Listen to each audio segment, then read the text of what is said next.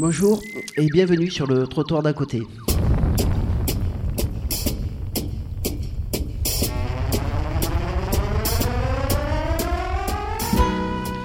Explorer d'autres modalités du vivant.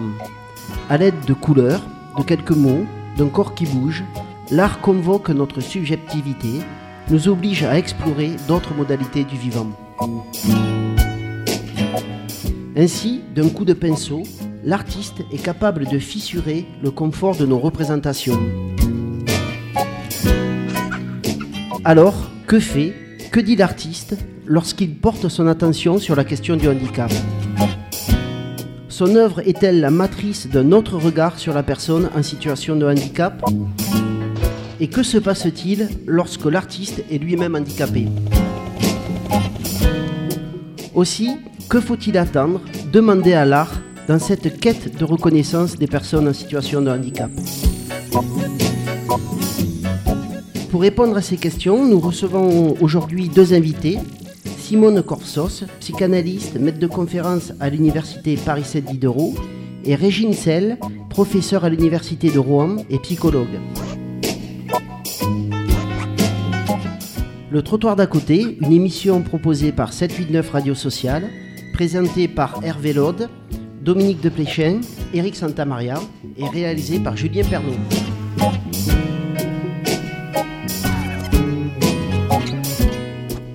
Alors, Régine Sell et Simone Corfsos, bonjour. Et merci de nous accueillir dans les locaux de l'Université Paris 7 Diderot pour cette sixième édition du CICLA qui a pour thème Art et Handicap. Alors, nous sommes très heureux de vous accueillir, Régine Sell, pour la première fois dans cette émission. Et puis, nous sommes aussi très heureux de, retrouver à nouveau sur le trottoir d'à côté, un an et demi après notre première rencontre, Simone Kofsos.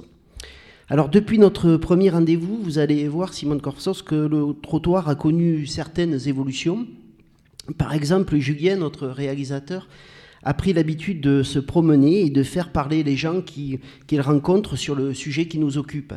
Et aujourd'hui, si vous voulez bien, nous allons écouter euh, sa dernière rencontre avec les adolescents d'un IME inscrits dans un atelier théâtre au sein de leur institution.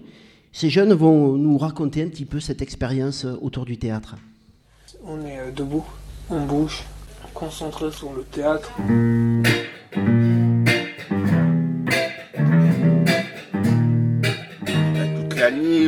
On bosse à, ma- à- à max. On resté tout le temps à l'IME, ça me fait du bien, ça me change un peu les idées, et puis ça me rembobine la tête, ça me fait penser à autre chose. Ce que j'aime, c'est qu'on n'est pas dans le personnage euh, qu'on est de, de la vie réelle et qu'on pense à autre chose que euh, ce qu'on fait d'habitude. Et qu'on est dans un personnage qui est tout différent de ce qu'il y a ce qu'on est. Et ce qui est bien, c'est que tu montres ta capacité, tu montres ce que tu as. Ce qui est difficile pour moi, j'ai un peu du mal à, à me concentrer, il faut, que je- faut que je travaille. en- Avec les autres, ça passe bien. Oui, on nous aide des fois dès qu'on a du mal. Ça m'arrive des fois, je perds la mémoire, alors je me rappelle plus de nom. Euh, L'émotion, ça peut pas s'empêcher de se, se- se voir. Dès qu'on est sur scène, après, on oublie. Puis il y en a que je parle pas spécialement et que je suis pas dans des mêmes classes. Mais aussi c'est bien de partager avec eux euh, le théâtre. Je leur parle. C'est vrai que c'est pas mes amis d'habituel. Même si t'as des amis que t'apprécies pas les gens, il faut que tu travailles avec eux. La présentation, c'était bien. Dans le public, il y avait tout le monde. Il y avait les de l'internat, les éducateurs de. Euh, il y avait les parents, il y avait mon frère, mon petit frère. Dès qu'il y a des gens, c'est pas difficile, ça va. Je suis habitué. J'ai pas peur du tout. Mais je suis courageux. Je suis capable de le refaire. Quand tu fais un spectacle pour un public et ça te fait plaisir toi aussi d'être sur scène et de donner au public et te donner à toi aussi. De toute façon, ça, ça change un peu du, du foyer. Ils ont trouvé ça super, je pense. Et puis moi, ça va rester dans ma mémoire. Les copains, les à bloc. hein. C'est pas facile des fois, mais voilà. Ça apporte beaucoup de choses. J'étais content de tout le monde. Il y a les techniciens. Heureusement qu'ils étaient là pour les lumières et la mise en scène, sinon, s'ils seront pas là, le spectacle, il serait pas là. Il serait pas passé. je suis fier de moi. Ils sont fiers de moi, oui. Très fier. Tenir jusqu'au bout. De moi et des autres. L'année prochaine, je, je recommence. L'année prochaine. Alors visiblement, ça leur a fait du bien à ces jeunes de faire du théâtre. Ça, a même euh, rembabiné la tête d'un de ces jeunes. Alors la première question qu'on a envie de vous poser, c'est est-ce que ça vous a fait du bien à vous aussi de préparer ce colloque consacré à la relation entre l'art et l'handicap? Je sais, ce matin, Simone Sauce, vous avez dit combien vous étiez ému au, moment de, commencer ce, colloque. Alors est-ce que c'était un, moment euh, si agréable? Ah oui, pour moi, ce colloque, c'est quand même grand chose c'est l'aboutissement d'années, d'années, d'années de, choses qui m'intéressent et j'arrive à ramasser là. Hein, puisque je suis clinicienne du handicap, donc j'ai fait ma thèse, j'ai beaucoup travaillé dans ce domaine-là. Et puis, euh, je dirais parallèlement, euh, je me suis toujours passionnée pour l'art. Hein. J'aurais peut-être préféré être une artiste. Fait ce qu'on peut. Hein. Et donc là, et, au fil des ans, j'ai commencé quand même à voir un petit peu comment ces choses-là, ça s'intriquait, en particulier peut-être avec le fait qu'avec un patient handicapé, il faut être très créatif quand même ça, sollicite notre créativité, notre inventivité. Donc de ce côté-là déjà, ou du côté de là, puis bon, moi je m'intéresse énormément à l'art et je trouve que de pouvoir là, euh, pendant ces deux jours, faire rencontrer les gens qui viennent du monde de l'art et les gens qui viennent du monde du handicap, je trouve ça formidable. C'est aussi une ambition importante pour vous, Régine Michel? Alors, moi, je ne suis pas une artiste, euh, mais l'art me fait beaucoup de bien. Je... À vous aussi. Voilà, ça me fait beaucoup de bien. Et euh, j'étais très contente d'organiser ce colloque. Et dès le début, nous avons voulu travailler sur l'art et pas sur l'art-thérapie. Hein, ça a été quelque chose de très présent. C'est-à-dire, c'était l'idée quid de l'art et du handicap, pas forcément à des fins thérapeutiques, mais euh, la rencontre entre deux univers et puis la possibilité de penser le handicap et l'art. Et ça, je crois que c'était vraiment quelque chose, moi, qui, qui correspondait bien à ce dont j'avais envie. Et, je trouve que ça ouvre des perspectives euh, extrêmement stimulantes. Et vous avez dit que euh, on a voulu à la fois euh, parler personnes handicapées et art, mais aussi personnes non handicapées artistes. Mmh. Et handicap, et je crois que la dernière conférence ce soir a bien posé la question, c'est-à-dire en quoi le handicap peut prendre sa place dans l'univers créatif, y compris des personnes non handicapées, et pas uniquement comme quelque chose de stigmatisant, mais comme quelque chose de stimulant. Mmh. Et ça, c'était vraiment quelque chose. On va revenir sur tous ces thèmes, mais Hervé a une, petite question. Est-ce qu'en introduction, pour euh, toutes les deux, il y a une, une, œuvre, un tableau ou un film euh, qui, comme pour cet adolescent de l'IME, vous aurait rembobiné la tête et euh, aurait joué un rôle particulier dans votre parcours de clinicien ou dans votre approche de, l'art et de la question du handicap? Euh, Moi, c'est quand même plutôt la, peinture. Je sais pas. Moi, ça serait plutôt du côté du théâtre. Mais il y a à un moment donné une œuvre qui, vous a permis de, de percevoir d'une manière différente votre travail sur le handicap? Euh, oui, ça, m'est arrivé d'avoir des moments comme ça euh, où je suis avec un enfant en thérapie et où ça m'évoque euh, une œuvre et où l'œuvre du coup est claire. Par exemple, un enfant qui n'arrêtait pas de faire comme tout le font les enfants, des trous dans le papier, il crayonnait comme ça, puis il faisait des trous et des trous et des, il fondait le papier. Alors évidemment, on pense toujours c'est de la destructivité, voilà un enfant, la psychose, la pulsion destructrice. Bon. Et puis moi, je pensais au tableau de Fontana. Vous savez, Fontana, cet artiste italien euh, conceptuel, je sais plus exactement, qui font les tableaux. Et puis, euh, je suis allé chercher, puisqu'il dit, il dit, moi, quand je fais un tableau, j'ouvre sur un, autre, un, espace autre, un infini qui y a derrière le tableau.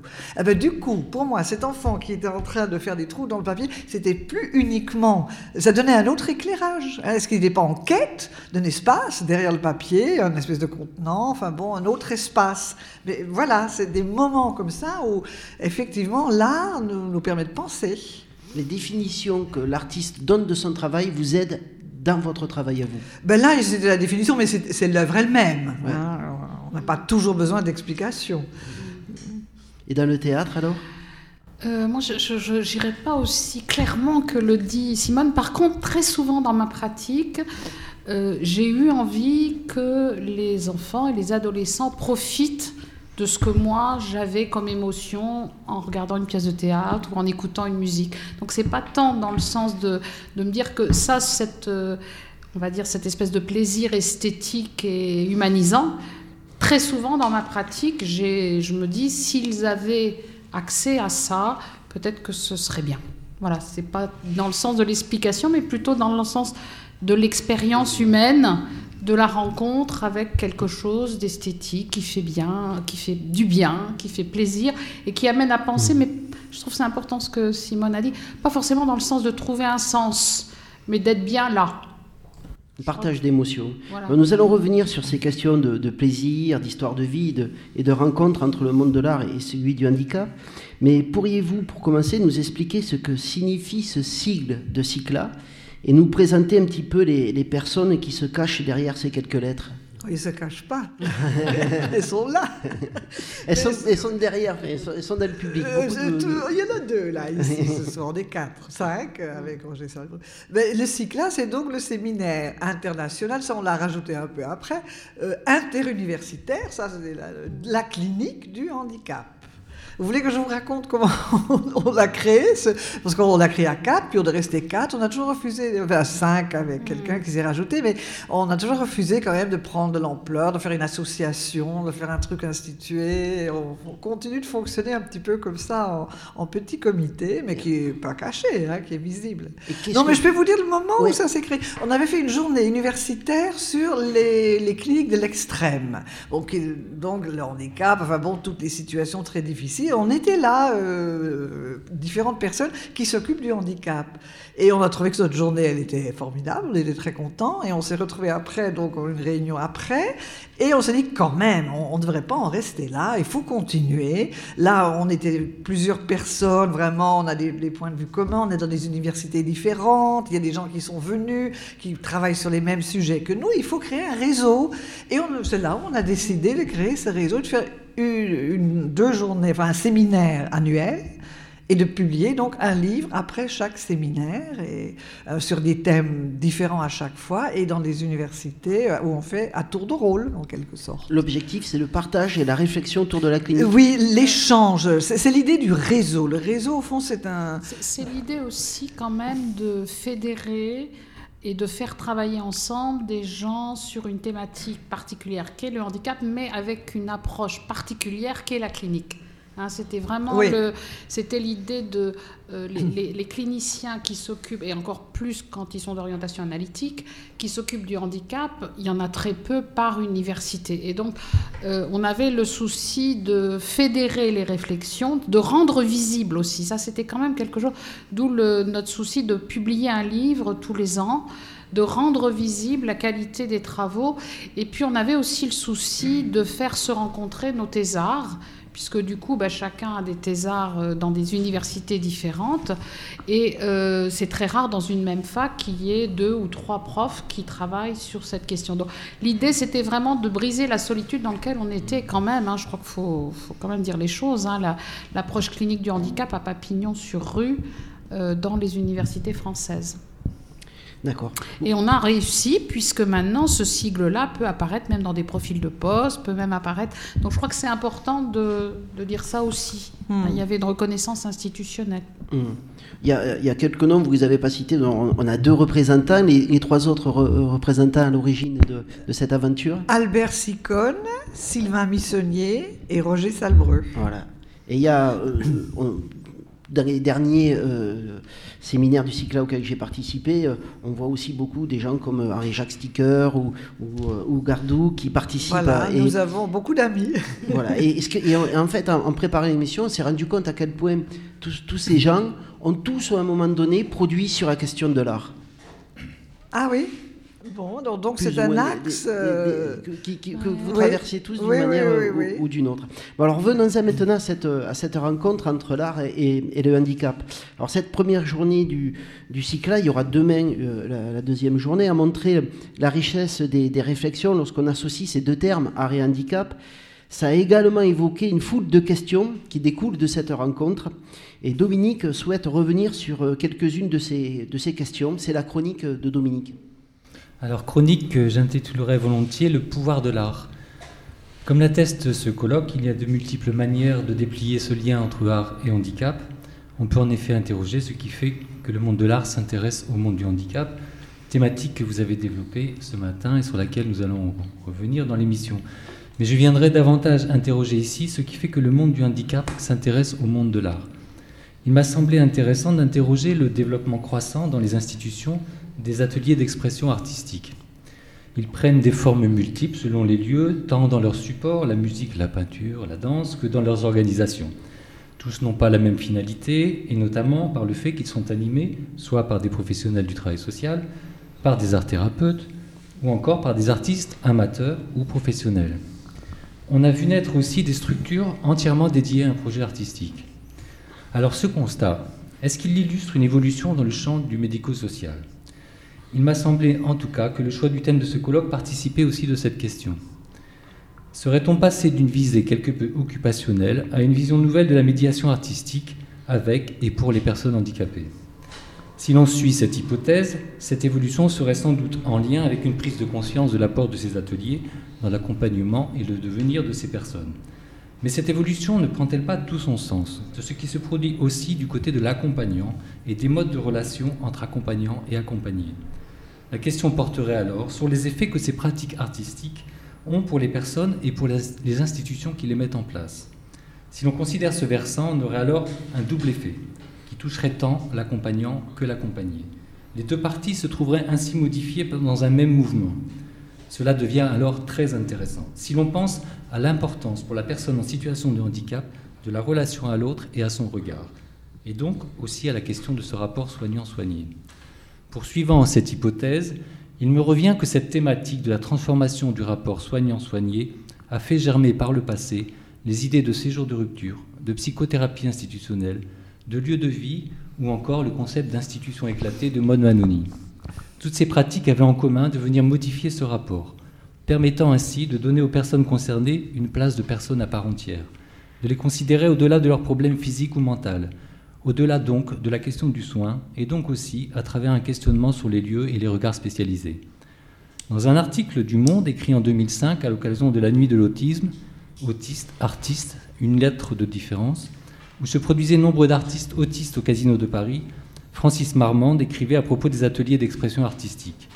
Ni musicothérapie, ni rééducation, ni illusion artiste. Le principe, créer du lien, court-circuiter l'exclusion et ses mécanismes, reconstruire des voies entre les jeunes gens et le monde tel qu'il va. De ce rapport entre art et handicap, me semble, me semble donc émerger la possibilité d'un autre rapport entre le monde du handicap et le monde en général, créant ainsi les conditions d'une rencontre qui ne stigmatise pas le handicap, qui le désinsularise. L'art ne, viendrait-il pas déplacer ce rapport d'inégalité, cette différence embarrassante? La campagne actuelle de l'APF, où l'on voit un grand parking et dans un petit coin une place réservée pour les personnes handicapées, avec ce slogan Notre vie doit-elle se limiter aux places qui nous sont réservées? nous montre toute la difficulté d'une reconnaissance qui ne soit pas stigmatisante. Charles Gardou dit par exemple que la relation à nos semblables blessés se trouve prise dans une tension entre postulat d'égalité et reconnaissance de leur singularité. Je parierais bien volontiers sur le pouvoir de l'art, dans ce qu'il me semble permettre de résoudre cette tension, de susciter comme rencontre, de déplacer le regard et notre relation à la personne, à la personne différente. La reconnaissance du public et du monde de l'art l'atteste. La rencontre des productions artistiques des personnes porteuses de handicap ne, révèle-t-elle pas simplement, ne relève pas simplement d'une curiosité exotique ou d'une condescendance? N'y a-t-il pas un paradoxe extraordinaire à ce que ce soit la personne handicapée, la personne vulnérable, qui nous fasse, au final, ressentir au plus fort la beauté de ce qui nous caractérise comme véritablement humains, notre vulnérabilité et notre capacité créatrice? Alors, le pouvoir de l'art euh, que vient d'évoquer euh, Dominique, on va reprendre un petit peu tous les thèmes qui sont abordés dans sa chronique, mais on va peut-être recommencer par sa première question qui est qu'est-ce qui fait que le monde de l'art s'intéresse au handicap? Alors ce matin, Simone Corsos, vous avez fait un exposé intitulé Quand le monde de l'art rencontre le monde du handicap. Alors pourquoi cet intérêt du monde de l'art, des artistes non handicapés, pour cette question du handicap? Et est-ce que le handicap a toujours été une source d'inspiration? Pas autant, pas de cette manière-là. Enfin, Henri Jacques Sticker nous a montré que c'est présent quand même dans l'histoire de la peinture depuis très longtemps. Mais peut-être que ce qui est nouveau là, c'est que pour les artistes contemporains, ils, s'intéressent au handicap. Alors déjà ça, c'est important parce que le handicap, au fond, c'est pas intéressant. hein. Euh, Toutes les représentations autour du handicap font qu'on ce rejet qui, qui- il y a des peurs, bien sûr, mais c'est aussi euh, une espèce d'indifférence. C'est pas intéressant le handicap. hein. Vous faites, enfin là on a eu du monde, mais vous faites un colloque sur le handicap, vous n'avez pas toujours beaucoup de monde. Ça, ça ne passionne pas. Alors déjà les, artistes vont s'y intéresser à la- toutes les modalités, les, les formes de vie des personnes euh, handicapées. Et puis, et je pense qu'ils y voient d'autres manières, d'autres expériences. Je crois que c'est une exploration. C'est dans une espèce de tendance contemporaine de vouloir explorer un peu tous les confins, toutes les limites, tout- toutes les altérités. hein. C'est l'intérêt pour l'altérité quand même, hein, qui là aussi bon, remonte quand même assez loin, et qui a été décrit par Gauchet d'ailleurs. Euh, L'intérêt pour l'altérité devient intéressante. Et du coup, l'artiste va s'intéresser à qu'est-ce que c'est que, de ne pas pouvoir marcher, qu'est-ce que c'est que de ne pas voir, qu'est-ce que c'est que euh, peut-être même d'avoir des difficultés à parler. Enfin, et, ils vont tenter des démarches artistiques, ils vont explorer ces, modalités-là. C'est parce qu'ils sont intéressés par la situation d'handicap et ce qu'elle produit, et non plus pour utiliser le handicap dans l'iconographie pour dénoncer des... des- des- Bon, des- euh, là, euh, c'est là où Henri-Jacques Sticker nous a Oui. bien montré comment ça évolue, ça. Dans- un premier temps, c'était une représentation bon, une- une- avec, avec tout le sens qu'on pouvait y porter, enfin, la, la- la fonction qu'elle pouvait assu- assurer hein, dans la société et dans le tableau. Mais je dirais que maintenant, les artistes contemporains, c'est, disons, dans un mouvement d'identification quand même. On va tenter de s'identifier à cette personne. Qu'est-ce qu'elle vit Et ce qu'elle vit, eh ben, c'est peut-être intéressant et ça peut peut-être nous apprendre quelque chose. Hein, ça, c'est la, la- la chorégraphe que j'avais prise ce matin comme exemple. Elle a pensé que les gens qui se déplacent avec des béquilles ou qui ont des problèmes moteurs ou qui vont à quatre pattes, euh, eh ben, ça peut être intéressant dans sa recherche à elle sur le corps. Il y a des choses à, à comprendre. à- à- Alors du coup, évidemment, on s'éloigne complètement du corps parfait, encore que c'est très beau, hein, ce qu'elle montre. Mais le corps parfait qui fonctionne bien et on- qui va faire des exploits. Là, c'est tout le contraire. C'est comment un corps qui, qui a des, des- des- des- des difficultés va nous montrer une autre forme de la motricité, au fond. Moi, je pense que ça, ça participe d'une. Euh, ça, rejoint ce que disait euh, Dominique sur l'évolution de la conception de ce qu'on peut faire avec et de ces personnes-là. C'est-à-dire que finalement, c'est ce que je disais euh, tout à l'heure, c'est-à-dire je pense que ces personnes offrent un prototype, on va le dire comme ça, de fonctionnement autre offre un prototype euh, qui peut passer de la de l'horreur à l'intérêt parce que finalement ça, ça interroge les limites, hein, c'est ce que tu disais. Et cette interrogation de limite ne porte pas du, du côté de comment faire reculer la limite, qui serait la réparation, mais du côté de qu'est-ce que c'est que cette limite et comment est-ce que c'est possible de vivre euh, dans ces conditions de limite-là. Et je trouve que c'est c'est un- un- une modification d'un point de vue qui est extrêmement intéressant. C'est-à-dire qu'on est moins dans l'idée de les faire comme nous que de se dire qu'ils ont un fonctionnement. Alors évidemment, quelqu'un a dit dans la salle, ils, ils, rien fait pour, mais c'est quelque part un, un domaine du vivant qui nous permet euh, d'être euh, les témoins d'une autre façon d'être qui, dépasser l'horreur, peut devenir intéressante. Et ça, je trouve que c'est quand même... Enfin, moi, je pense que le, le fait que les établissements commencent à se poser la question du beau, de l'art, euh, que l'occupationnel, bah, ça suffit peut-être pas, c'est une position, je dirais presque éthique. Euh, tu parlais d'altérité, c'est une altérité qui devient quelque part où je voudrais aller et pas dont je voudrais m'éloigner. Alors, c'est un peu utopique tout ce que je dis là, mais je trouve que ce qu'on a vu comme euh, photo toute la journée nous, nous conduit euh, vers l'idée que ce monstre qui va nous effrayer va finir par nous intéresser, euh, parce que c'est un- une modalité du vivant euh, qui repousse les limites et qui, qui, du coup interroge, euh, quand tu disais le corps parfait, etc., ben voilà, quand on en a fait le tour, on fait quoi? Hein Avec peut-être aussi quelque chose du côté de la perversion, c'est-à-dire est-ce qu'on va pouvoir, du coup, s'affranchir de tout Euh, et euh, voilà. Mais je trouve que c'est vraiment une, une ouverture extrêmement intéressante du côté de la représentation qu'on peut avoir de l'autre atteint d'un handicap. Hervé Oui, effectivement, je voulais rebondir sur un, un article de Simone Corfsos con- concernant le- les pratiques extrêmes, enfin les corps extrêmes, pratiques du corps extrême et puis le- la, la perversion possible, en disant effectivement le- cet attrait pour euh, le, le corps extrême et le corps handicapé. Qu'est-ce qu'il vient de dire par ailleurs dans une société où on est sur le corps parfait euh, régulièrement, etc. Et euh, je voudrais que vous reveniez sur la- l'aspect perversion qui est, qui est- qui est mis en place, qui est, qui est interrogé en tout cas dans, dans cet article, euh, pour nous donner un petit peu plus d'éléments là-dessus. Oui, bon, c'est un point compliqué, le Oui. point de la perversion. parce qu'il y a une connotation très négative du mot perversion, Mm. hein, parce qu'on pense tout de suite perversité. hein.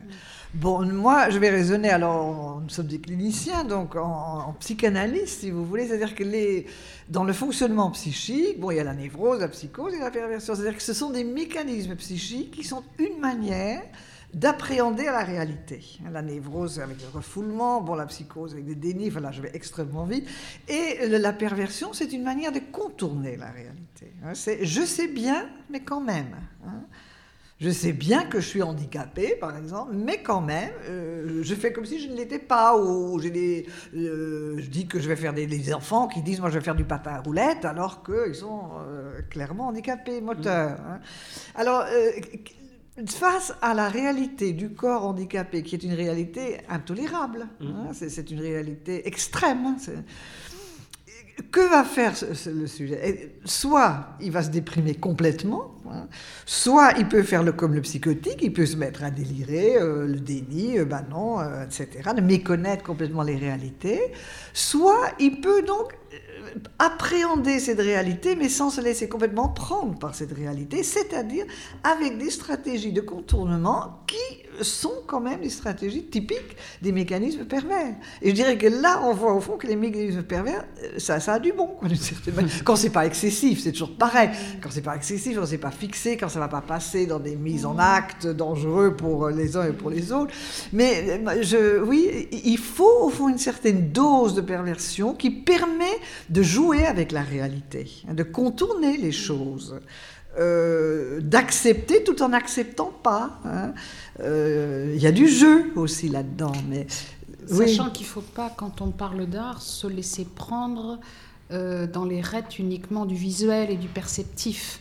Parce que là, on parle de l'étrangeté euh, objectivement visible, mais il y a l'étrangeté du fonctionnement psychique.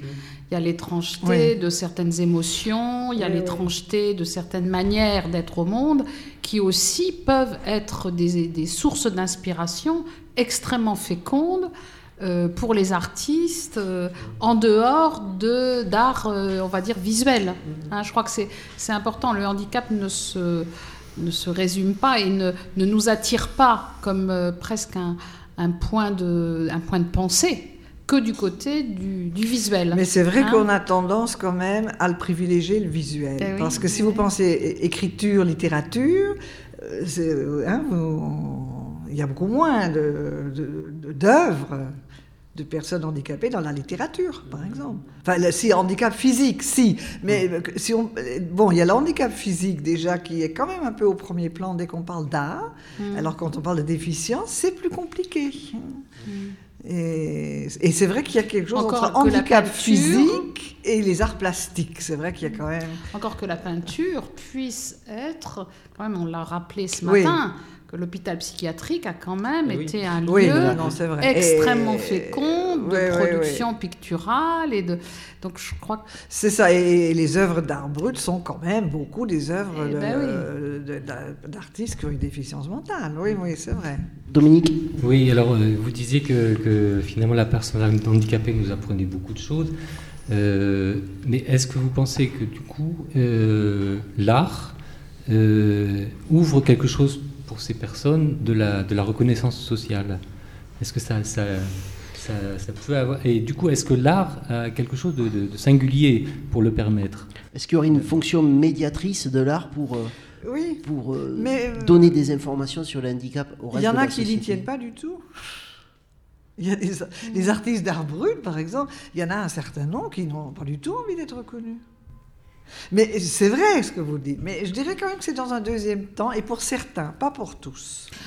Moi, je pense que ce que l'art permet d'apporter, c'est de rappeler que la personne handicapée est d'abord une personne, donc avec un, un droit d'accès à tout ce que l'humanité peut euh, vivre de, de, de je dirais, d'humanisant à travers des œuvres d'art. Moi, je, je, dirais plutôt ça, c'est-à-dire c'est c'est le et je trouve que c'est important de rappeler la question de l'occupationnel, quoi, hein, qui est quelque chose de très très routinier, très par rapport à quelque chose de créatif, où il a été redit ce matin que la création, c'est d'abord une création d'un sujet, dans un cadre, mais c'est d'abord une création d'un sujet. Donc moi, je dirais que parler art et handicap, c'était, et pour le cyclage, je trouve que c'était bien dans son histoire, puisqu'on est parti avec l'idée de parler du sujet, pas, pas, du, pas du handicap quelque part. Hein.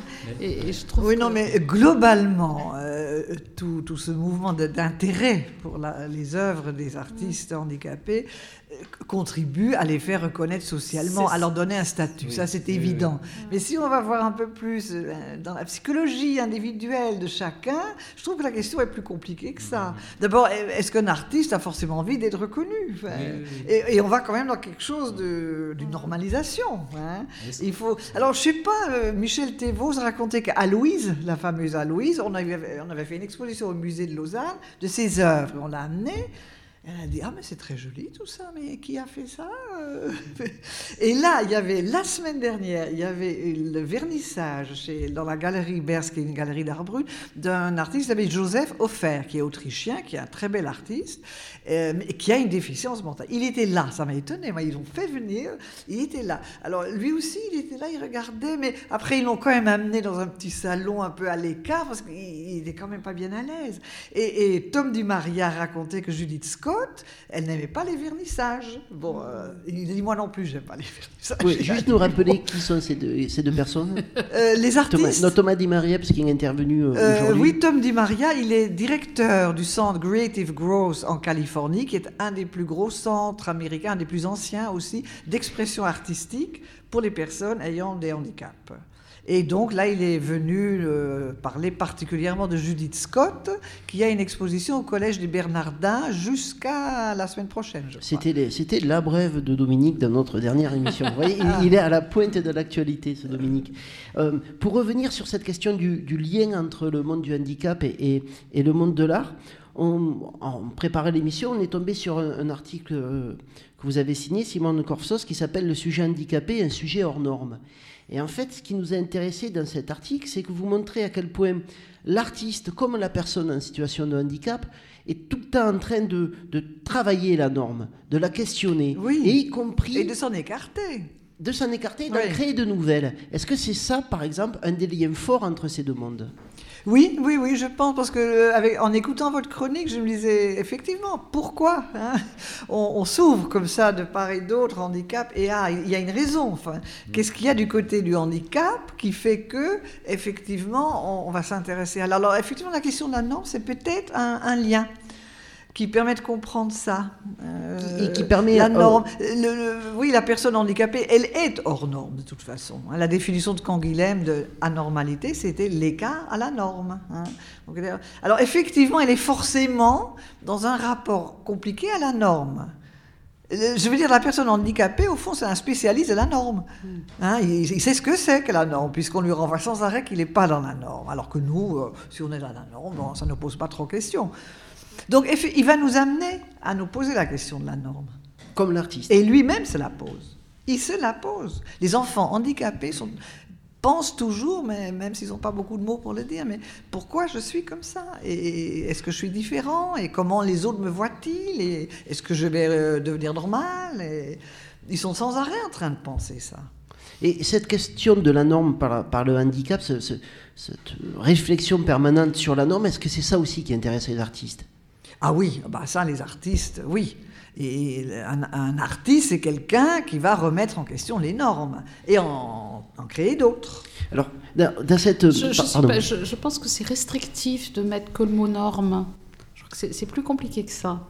Ouais. C'est, on, on l'a vu par exemple à propos de Frida Kahlo, c'est quelqu'un qui a mené toute une réflexion sur le fonctionnement du corps, le fonctionnement de l'autre, le fonctionnement des sensations. Et on n'était pas simplement dans la norme, on était aussi dans le, le- le- des, des façons de penser, le fonctionnement, des façons. Je, je crois que c'est pas, c'est trop restrictif de, de, de, de penser uniquement en termes de normes. Enfin, normes au, au sens qu'il y aurait du, du bon et du pas bon, ou au sens où il y aurait.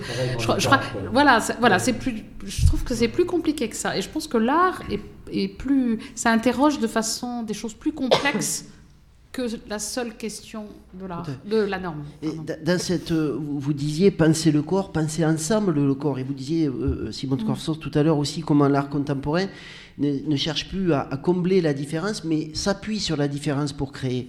Et il y a, bon, nous avons la chance d'avoir Henri Jacques Sticker dans, le public. Il l'a écrit avec euh, Alain Blanc, enfin, il a coordonné un, livre qui s'appelle Le handicap en images. Et il y a un article passionnant sur, sur ces questions-là, de comment, à partir de la norme ou de la différence, on crée du commun entre la personne handicapée et, et la personne dite normale grâce à l'art. C'est un article qui a été signé par euh, Muriel Grigou et qui est intitulé euh, Danse et déficience et qui relate le spectacle entre un spectacle créé par euh, Mathilde de Monnier avec Marie-France Canaguier qui souffre d'autisme. Et en fait, euh, l'auteur et puis euh, Mathilde de Monnier montrent à quel point chacun des deux protagonistes de, ce spectacle a dû prendre conscience du corps de l'autre, de la manière de, se déplacer du corps de l'autre, Euh, notamment. Mathilde de Monnier dit- euh, raconte dans, dans- dans l'article, j'étais tout le temps en train de chercher et de repérer ce qui semblait être l'entre-deux. Et donc, est-ce que, l'art n'est pas aussi cet espace privilégié où on peut reconstruire du vivre ensemble? Oui. Dans la, on a parlé de la co-création. hein. Ouais. Euh, oui. Dans la rencontre, au fond, dans l'accompagnement avec la personne handicapée, cette rencontre, elle nous apprend beaucoup. Et on est amené effectivement à essayer de, de tenter de réaliser quelque chose ensemble. De reconstruire notre manière d'être ensemble, peut-être aussi Oui. Oui. non, je pense que c'est plus que c'est c'est plus que. euh, je pense à une scène du, du film qui va être présenté euh, dimanche. euh, euh, Planète trisomique, il y a une scène qui est très très belle, qui est une scène de théâtre entre un jeune trisomique et une, actrice de théâtre. hein. Et euh, l'actrice de théâtre fait tout pour éviter le corps du jeune trisomique, alors qu'ils doivent jouer ensemble. Et il y a tout un jeu entre les deux, c'est parce qu'elle, elle veut pas y aller le voir, aller voir là, mais pas pour créer un être ensemble, c'est parce que ce qui lui montre là, elle veut pas y aller. Donc, c'est- je, je pense qu'il y a. Quand on dit ils nous apprennent, je trouve que le mot apprendre n'est peut-être pas terrible. Il nous oblige Il, il nous.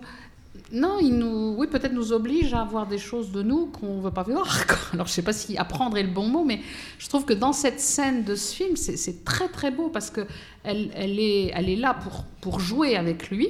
Elle veut jouer avec lui, objectivement, tout est, va bien, et elle va tout faire pour ne pas le toucher. Lui va tout faire pour aller la toucher, et on voit bien que ce qu'elle veut pas ou ce qu'elle a peur, c'est justement ce qui va résonner.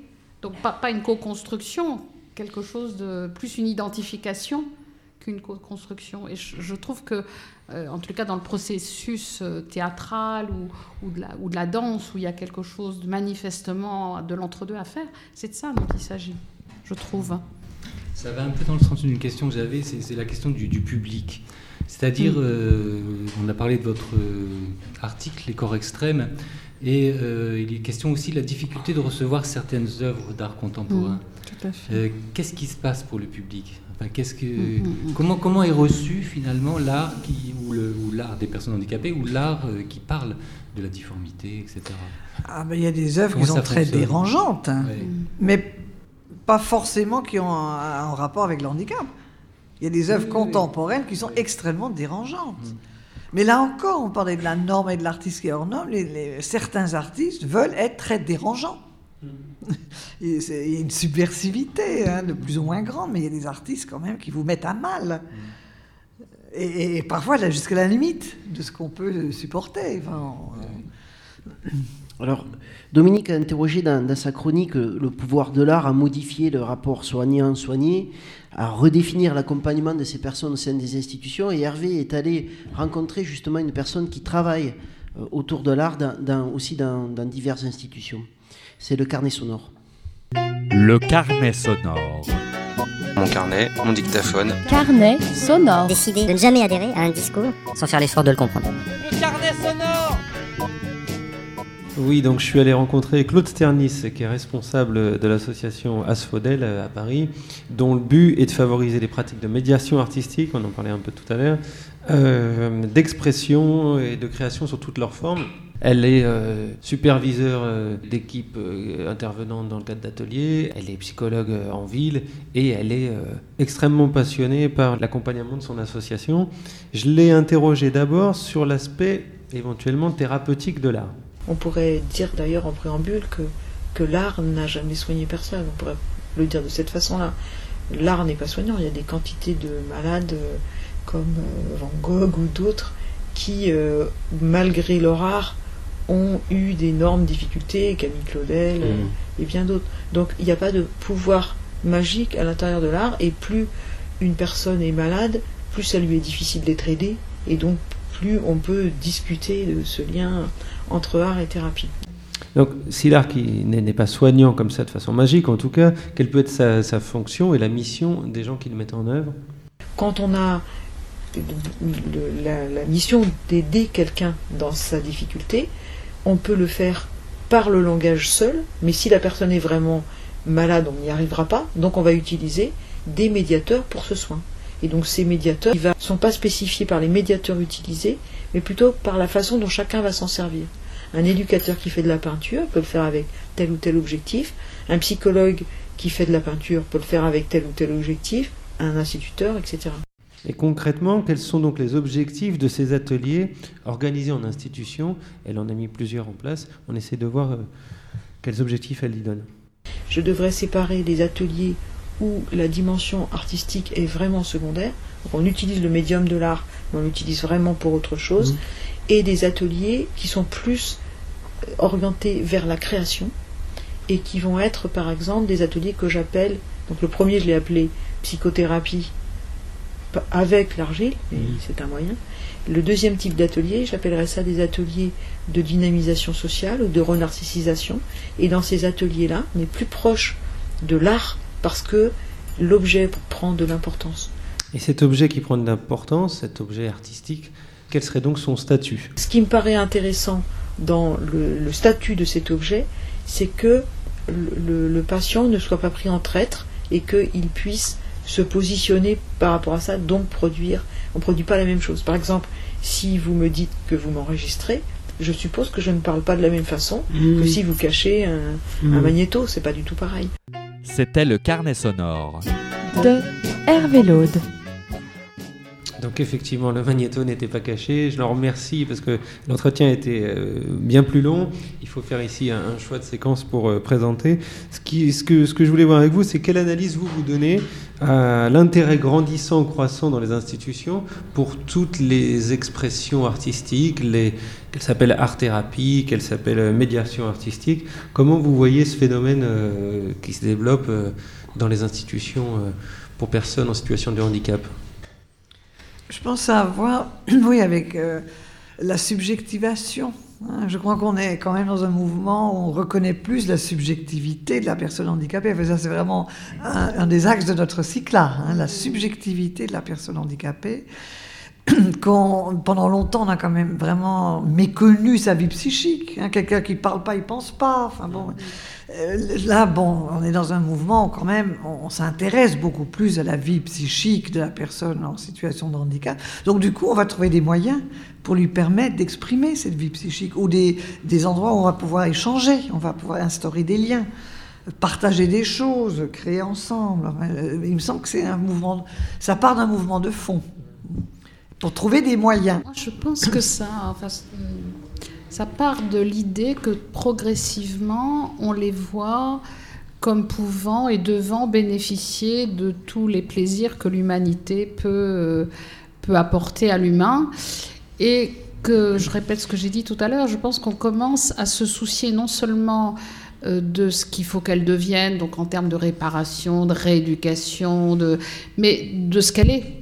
Hein, de, ce de sa façon d'être au monde, sa façon de l'appréhender, sa façon de se positionner dans le monde, et que du coup, euh, l'art euh, apparaît, alors dans le meilleur des cas, ce qui est terrible, c'est quand les ateliers créatifs deviennent des ateliers de rééducation pour tenir le crayon, pour, euh, pour se socialiser. Mais je crois que quand c'est bien fait, ça participe d'un bon signe d'un processus d'humanisation. Je rappelle quand même que euh, les, ateliers d'art dans les mouvements de thérapie institutionnelle ont été quand même très très importants dans les hôpitaux psychiatriques. C'était le signe véritablement d'une reconnaissance que la maladie mentale n'abolissait pas toute subjectivité, toute créativité, toute potentialité. Euh, euh, voilà, donc je trouve que c'est plutôt un bon signe.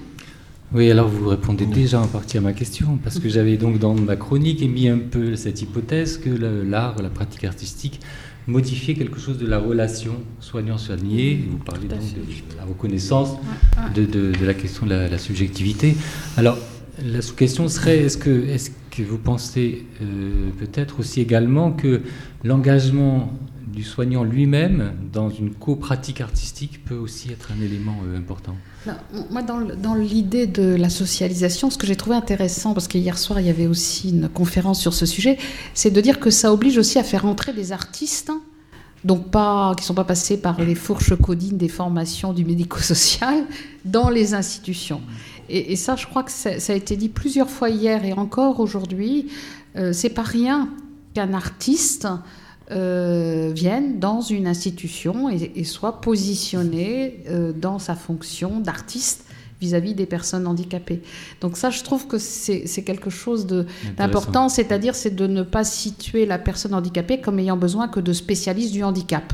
Et ça, je trouve que c'est quand même quelque chose de, euh, de tout à fait intéressant. Et euh, il a été dit hier, aujourd'hui aussi, l'importance que de penser qu'on peut mettre un tableau d'une personne déficiente dans une expo, la vendre comme n'importe quel tableau sans même savoir forcément qu'il a été fait par une personne. Et ça, je, trouve que c'est un vrai, une vraie évolution dans la conception même de ce que c'est qu'être un humain avec un handicap. Là, ça serait la question aussi de l'ouverture vers l'extérieur. Tout à fait, le, absolument. Le fait de sortir justement de, l'institution. Hervé Oui, et Claude Cernis parle à la fin du, statut de l'art. Alors, elle, rebondit sur le, fait que la personne soit prise en traite ou pas. Enfin, qu'en gros, c'est dans un processus, quand euh, il y a fonction pour l'atelier d'aboutir à une exposition ou euh, ah une façon de montrer, c'est une chose, euh, il ne faudrait pas qu'on puisse euh, enfin, je ne sais pas s'il faudrait pas, en tout cas son point de vue a l'air d'être que si euh, la fonction de départ n'était pas celle-ci, il serait euh, comme une forme de trahison d'exposer une œuvre dont la personne n'aurait pas participé au processus. Qu'est-ce que vous en pensez de ce fameux statut des œuvres produites par des personnes en situation de handicap? Je dirais qu'il n'y a pas de raison que les personnes en situation de handicap ne vendent pas leurs œuvres. Parce qu'on dit, euh, oui, on s'insurge, on se scandalise, qu'on va vendre les œuvres des personnes handicapées, mais tout dépend des conditions. Puis ce matin, bon, on a bien vu avec Eckhart euh, qu'on peut très préciser les conditions dans lesquelles... L'association Eckhart, oui. Oui, oui. Mais euh, moi j'ai entendu oui, des gens qui s'offusquaient un peu, mais enfin, si on les vend, on les récupère. Voilà, on les récupère, on les remet dans une norme, enfin, etc. je vois pas pourquoi une personne en situation de handicap ne vendrait pas ses œuvres et même ne les vendrait pas aussi cher que, que ces artistes contemporains qui demandent des millions euh, et, qu'on met en avant, etc. et qui sont vraiment sur le marché, qui, qui sont extrêmement visibles. Euh, s'il y a un rapprochement, eh ben le rapprochement il se fait aussi par là. Hein, mais c'est là où je pense que la, la personne qui a été interviewée dit quelque chose de très juste. Il faut que le contrat avec la personne handicapée soit clair. Parce que quand vous parliez d'exposition, moi j'ai fait soutenir une thèse où une institution s'était mise dans un processus de faire une exposition tous les ans. Mmh. Donc tous les ans, il fallait faire une exposition et vraiment le, la mairie était partie prenante, le conseil général finançait, etc. etc.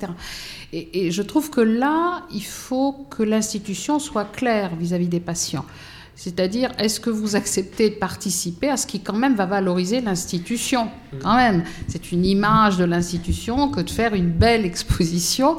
Et, et, là, je crois que là, il y a quelque chose du point de vue du sujet qui est important, c'est-à-dire, est-ce qu'il accepte ou est-ce qu'il refuse? Et s'il accepte, c'est clair qu'il rend service à l'institution. C'est pas l'institution. Enfin, ça peut être du donnant-donnant, mais, mais, je crois que c'est vraiment important qu'il y ait un contrat clair avec le sujet. Tu es sujet d'un collectif. Est-ce que tu veux participer à la valorisation de ce collectif Donc là, euh, euh, ou effectivement, ce collectif te crée des conditions que tu puisses aller au bout de ta démarche. Mmh. Et, et Mmh. ça, je crois que c'est vraiment très important parce qu'il ne faut pas. Enfin, voilà, je crois que quand elle a dit qu'il ne faut pas qu'elle la piéger, ça me semble très, très Mmh. important. Dominique? Oui, alors dans l'argumentaire du, du colloque, il y a cette question que nous enseigne l'art des personnes handicapées quant au processus de création. Est-ce qu'il y aurait quelque chose de singulier alors dans cette expression artistique? Ça, c'est une question.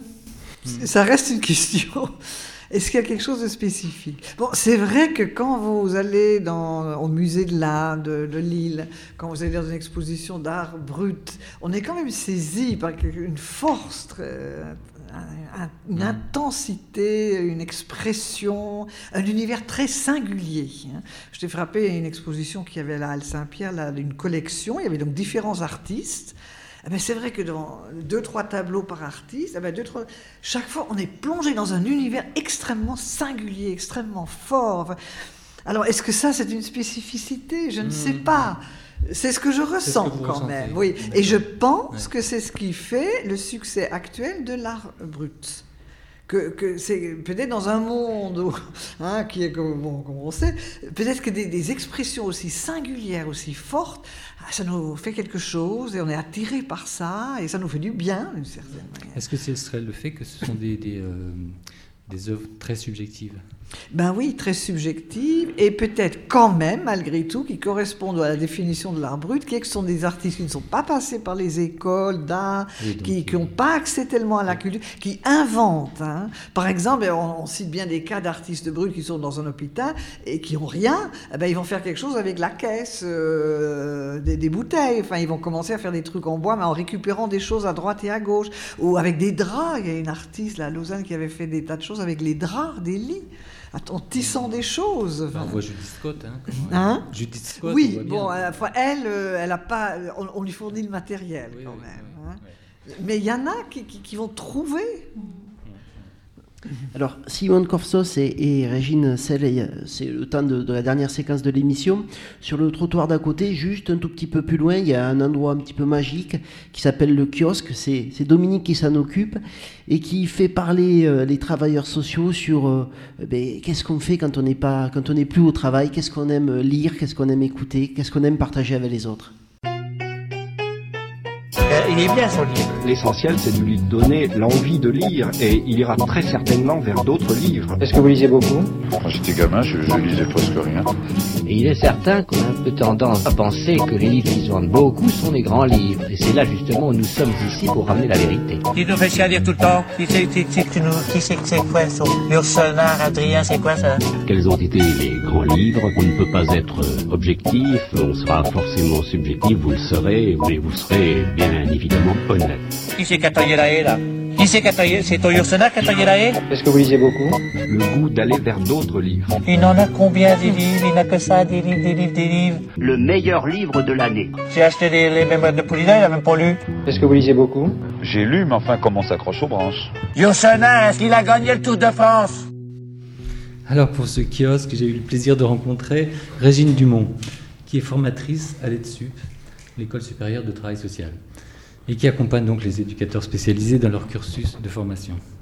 Elle nous parle de sa lecture du livre d'Haruki Murakami, écrivain japonais, dont vous allez voir qu'elle n'est pas sans lien avec notre thématique. Alors bonjour euh, Régine Dumont. Alors, euh, j'ai hésité entre deux livres. Je vais plutôt parler de celui de Haruki Murakami, donc Oui. auto- autoportrait de l'auteur en coureur de fond. J'aime beaucoup son univers. J'ai commencé par lire euh, Kafka sur le rivage, qui m'a vraiment euh, enthousiasmé, qui est complètement atypique, presque indescriptible, j'ai Mhm. envie de dire. J'ai eu envie de, bah, de le découvrir lui en tant qu'auteur, parlant de lui. C'est quelqu'un qui fait de la course de fond qui fait des marathons. Et donc c'est quelqu'un qui a commencé par euh, l'écriture et qui tenait un club de jazz. Il dormait assez peu. Et à un moment donné, bon, il s'est dit qu'il allait pas tenir à, à ce rythme-là, et donc il s'est mis à, à courir. Mhm. Mais ce qui est intéressant dans, dans sa démarche, c'est finalement toute la philosophie euh, sous-jacente. C'est c'est tout ce qui accompagne euh, finalement ce, ce rapport à la course, ce rapport à son corps et l'analogie avec l'écriture. Cette souffrance parfois par laquelle il va passer pour euh, amener son corps à progressivement à dépasser euh, ses limites et ça le nourrit, enfin ça, ça, libère, je dirais, sa créativité euh, complètement. Alors ce livre, il a aussi ça d'intéressant, c'est que, enfin, il prend beaucoup de précautions, c'est-à-dire que lui, il veut pas en faire un ouvrage qui va donner la leçon aux gens. Il essaye d'avancer en toute honnêteté, alors avec temps en temps les choses incohérentes, les choses difficiles, les choses qu'il n'a pas réussi. Et puis finalement, comment il, comment il a fait avec ça euh, Hmm. à chaque fois? Il a pris des petites notes de temps en temps. Oui, Après avoir oui. couru, alors pas tout le temps, mais de temps en temps, il a pris des choses et puis il les a gardées. Et à un moment donné, il a rassemblé tout ça, en- il a eu envie d'écrire là-dessus par rapport au temps qui passe. Il a des souvenirs, des choses qui lui reviennent de quand il était jeune, sa façon de courir, comment il poussait les choses, un peu l'esprit de compétition par moment, etc. par rapport à d'autres. Et puis aussi un- une espèce de challenge par rapport à lui-même, toujours un petit peu l'idée de se, se dépasser, de Oui. dépasser ses limites. Et puis comment, euh, au fil du temps, bah, même avec l'entraînement qu'il a, qui est important, euh, bah, il s'aperçoit que son corps euh, bah, est pas toujours d'accord, euh, Mhm. que ses jambes euh, suivent pas toujours, que parfois il a des douleurs. alors il se dit mais je m'étais retiré, j'avais fait ci, j'avais fait ça, j'avais bien bu de l'eau, enfin bref, etc. Et donc il est obligé d'avoir cette humilité qui lui le remet dans une perspective qui n'est cependant pas négative, où il va s'accepter lui-même finalement mhm. comme il est. Et quand il a couru le 100 km au Japon, euh, il explique vraiment par quoi il est passé dans cette course et cette espèce de souffrance qu'il a eue à un moment donné en se disant je vais plus pouvoir, il avait mal partout. Et il y a une femme qui le double et c'est une vieille femme très Mhm. mince, très et qui court très très bien, très vous en faites pas, ça va, qu'elle lui dit, elle passe, elle continue sa route et il est un peu anéanti intérieurement en se disant bon, euh, eh ben, je crois que je vais pas pouvoir aller au bout, etc. Et malgré tout, voilà, il va se ressourcer, il va boire, il va faire des étirements, jamais s'asseoir parce qu'il a peur de plus pouvoir se relever, et puis euh, repartir, courir. Et à un moment donné, il y a une espèce de, déclic. Et, euh, et il est comme libéré, il y a quelque chose qui se fait presque euh, automatiquement, mais dans, dans, quelque chose, oui c'est ça, de libératoire. Hmm. Moi j'ai adoré ce chapitre. Et donc cette course, on a l'impression à travers l'écriture qu'on voit les images. En fait, il est écrivain aussi à travers ça. Hmm. On voit les images, on sent les odeurs, on a l'impression d'être rafraîchi par la, la, la, la brise qu'il y a et c'est vraiment euh, Mm. c'est génial quoi. Finalement, bah, il y, a, y a une temporalité, il y a des étapes, euh, il y a des moments où on peut pas, il y a des moments euh, c'est le doute, euh, le, le- la personne a l'impression qu'elle va pas y arriver, que l'aide ne sert à rien, que etc. Et puis voilà, il y a quelque chose qui va Donc se on fait des correspondances. on fait des Ça, correspondances, Très, voilà. intéressant. Ah voilà, moi j'en ai fait vraiment euh, par rapport à, à ce livre-là. Enfin, c'était sa philosophie en fait. hein, c'est ça, c'est ça qui m'a fait moi, qui m'a Mhm. donné à penser, qui m'a donné à penser par rapport à mon métier euh, avant, Mhm. parce que j'étais Mhm. éducatrice, qui m'a donné à penser à mon métier d'aujourd'hui. Euh, et euh, à mon positionnement dans tout ça. Enfin, finalement, comment on se ressource, comment on fait que chaque fois, on va être à sa place dans ce qu'on fait par rapport euh, aux personnes avec lesquelles on est en, en relation. Et puis, euh, voilà. On aurait Donc- plaisir à vous écouter encore. Voilà. Et voilà. le format du kiosque ne nous le permet pas. Merci, merci beaucoup, Régine Dumont. Et puis, euh, bah, très bonne lecture à venir. Merci. Merci. Merci Au revoir. Voilà, donc autoportrait de l'auteur en coureur de fond, course à pied, euh, un peu comme métaphore du travail de l'artiste, d'une certaine façon. Euh, la pratique artistique comme expérience douloureuse aussi, et aussi libératoire. Donc j'ai trouvé que ce, ce livre entrait bien dans, dans notre thématique euh, de l'art, du corps et de la vulnérabilité aussi. Est-ce que vous avez de votre côté quelque chose à nous proposer pour euh, les semaines qui viennent, Simone Corfsos Mais c'est marrant parce que vous avez dit euh, quel livre. Eh ben, j'ai pas eu beaucoup le temps de lire là, le- en préparant le colloque, mais je m'étais acheté un livre pour commencer à le lire dès que le colloque sera fini. Et c'est le Murakami que j'ai acheté. Celui-ci, celui-ci? Non, mais l'autre, le- un qui est en deux, qui, qui est N, je sais pas, euh, il y a un, un drôle de son- nouveau livre. Mais j'aime énormément Murakami parce que c'est quand même une écriture euh, très décalée. hein, c'est très, euh, très, très décalé, une narration comme ça très déconstruite, avec un fond mélancolique. Il y a un fond mélancolique que j'aime beaucoup, moi, mais qui est, qui est là. La mélancolie, c'est quoi? C'est cette espèce d'interrogation permanente, mais pourquoi je suis là quoi? Quel sens ça? À quoi bon? Enfin, Et moi, j'aime bien les auteurs où on trouve cette espèce de, de- de- oui, de, quelque chose de décalé, hein, qui n'est pas fonctionnel, qui n'est pas réaliste, qui n'est pas il faut faire ci, il faut faire comme ça, la norme. hein, mais après tout, euh, je suis là, je fais des choses que je pense être importantes. Ah bah, c'est peut-être pas si important que ça. Alors, vous, vous reviendrez nous en parler quand, quand vous l'aurez lu. Ah, il faut que je pour, le lise, pour- là. prochain cycle. hein, pour Oui, prochain cycle, là. Régine euh, Selle, Bah, moi, depuis le début, je sais qu'il va falloir que je. tout ce que vous avez vu, euh, écouté, Alors, en, en- en lien avec le thème, j'ai lu le- La carte et le territoire. Et c'est un livre qui m'a mis extrêmement mal à l'aise. Mal à l'aise parce que euh, c'était pas du tout comme ça que je me représentais la vie d'un artiste, déjà.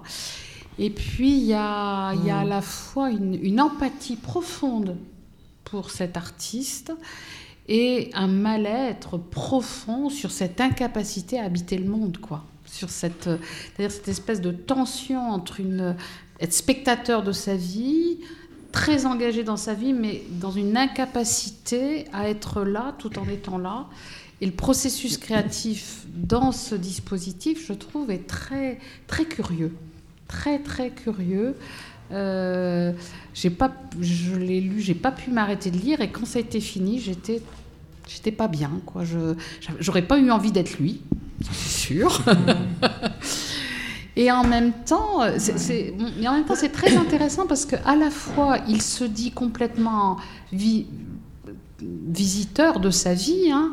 Alors, il y a une scène que moi j'ai trouvée absolument sublime, c'est le réveillon avec son père, où je trouve que là, il y a un moment où ça bascule. Il se risque, euh, il est pris par surprise en fait, hein, par ce.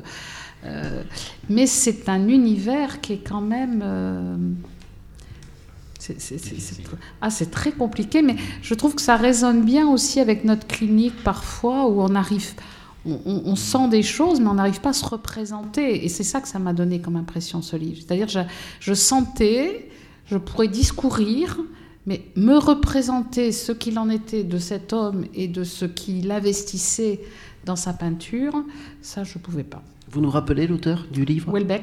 Hervé Oui, non, moi je voulais juste souligner euh, une expo euh, dont j'ai pris connaissance qui s'appelle Acte, et c'est des photos de Denis et d'Arzac que j'ai pris connaissance par le Télérama de cette semaine. Et effectivement, euh, on parlait de mélancolie, on parlait de difficulté de se représenter, une espèce d'âpreté, etc. Mm. Et bien là, ces photos qui représentent des personnes en situation de handicap, mais dans des situations, dans des gestes euh, qui les donnent à voir comme des danseurs contemporains, dans des univers euh, euh, d'une douceur absolue, et ça donne vraiment envie d'aller voir ça. Donc euh, c'est au Jeu de Paume euh, dans, dans le 8e jusqu'au 5 février. Il y a la galerie vue. C'est des photos alors? Oui, c'est des photos. En fait, c'est les, les personnes prennent une position qui fait qu'on ne voit plus leur handicap. C'est très très étonnant. Si vous pouvez les, euh, enfin, il y, a- il y a un article dans le Télérama oui, de cette semaine qui est euh, avec des photos qui sont très belles et très intéressantes. Dominique. Et moi, je voulais vous parler de deux artistes qui ont exercé leur art en structure euh, psychiatrique et qui ont choisi d'y vivre. L'un est brésilien, il s'appelle Arthur Bispo do Rosario. Ses œuvres sont visibles à la Biennale de Lyon, qui, entre parenthèses, avait pris pour titre cette année Une terrible beauté est née, et qui s'interrogeait, entre autres, sur le pouvoir de transformation de, de l'art. Donc, ces œuvres sont visibles à Lyon, mais également aussi à Bruxelles. Donc, pour ceux qui voyagent en cette fin d'année, N'hésitez pas. L'autre artiste est plus proche de nous. Elle est japonaise. Elle s'appelle Yayoi Kusama. Ses œuvres sont visibles au Centre Pompidou. Ouais. Voilà, tous les deux ont étroitement mêlé leur art et leurs euh, différences dans une reconnaissance internationale aujourd'hui. Alors, dans un autre registre, je voulais vous signaler le forum de pas de zéro de conduite, qui aura lieu le 28 et le 29 janvier. Ce mouvement milite pour la petite enfance autour des lois, notamment qui s'élaborent actuellement.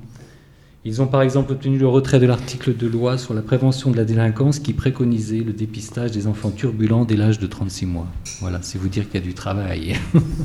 Alors moi je me dépêche parce que Julien me fait signe. Je vous signale aussi l'exposition de Diane Arbus au jeu de paume aussi à, Paris puisque dans cet article de, de Télérama, euh, le journaliste fait le lien entre le travail de, de Darzac et, et de Arbus. Donc je vous conseille d'aller voir aussi cette exposition. Peut-être à l'année prochaine pour le prochain numéro du Cycla. Vous savez, vous savez déjà sur Là, euh, il faut que vous veniez à Rouen. Ah ben on viendra La à Rouen. prochaine on fois, ça sera à Rouen. Et le titre c'est Famille, Culture et Handicap. D'accord, mais on viendra.